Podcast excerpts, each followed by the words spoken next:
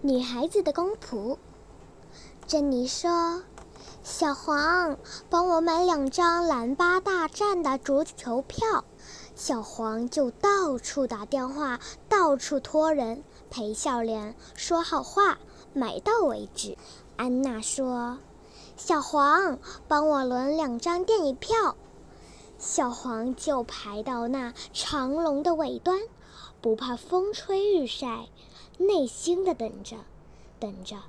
苏珊说：“小黄，多莉快要拉屎啦，我没有空带她出去。”小黄就小心翼翼地陪着那畜生到外面去出宫了。小黄，我的肚子痛得很，请你帮我买包保济丸。我没有空，小黄冷冷地说，因为求他的是个男孩子。小黄，这封信请你帮我带到邮局去。你自己没有脚吗？小黄恶狠狠地说。因为求他的也是个男孩子。那天，肥臣在厕所大便，临时发觉没有厕纸，正着急的时候，小黄进去洗手。肥臣像遇见了救星，请小黄拿点纸给他。小黄答应了，但是，一分钟、两分钟、五分钟、十分钟，还不见小黄拿纸来。肥臣在厕所里又气又急。足足咒骂了小黄一千零一句，才等到另一个人走进厕所，帮他拿到了纸。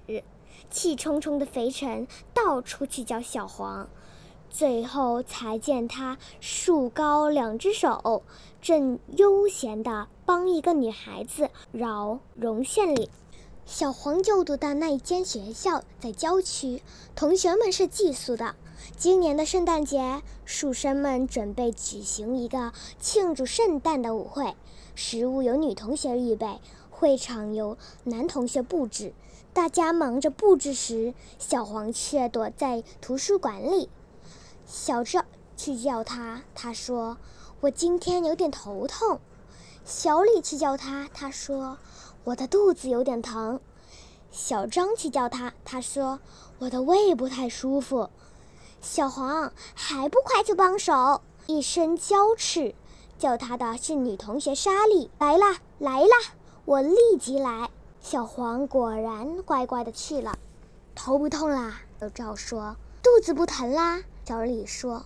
胃也好啦，小张说。现现在全全好啦。小黄含糊地说。莎莉真是个好医生。男孩子们说。所有女孩都是他的好医生，莎莉得意地说。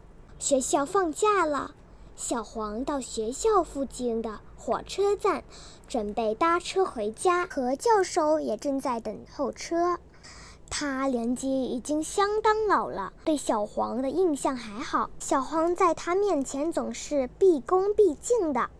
黄脸平，你也回家吗？是的，何教授。现在火车还没来，你帮我做一件事好吗？可以，可以。我把公事包忘在学校里了，麻烦走，你走一趟，到我的办公室里去把它拿给我。好的，我即刻去拿。小黄飞也似的拿到了何教授的公事包，正想走出校门时，突然银铃似的一声叫他：“小黄！”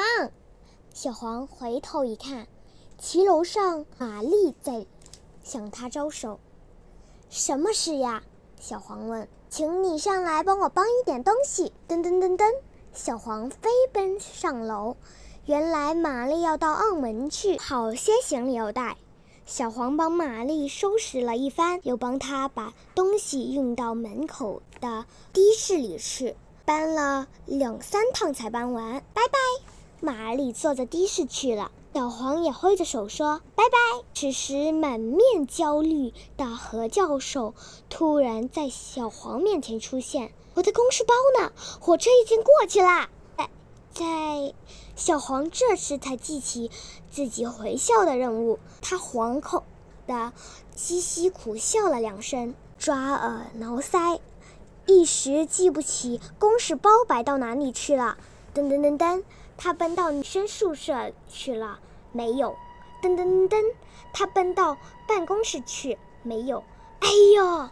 他满头大汗的，口瞪目呆的看着拉长面孔的教教授，因为他想起来了，教授的公事包跟玛丽的东西一起放到的士上去了。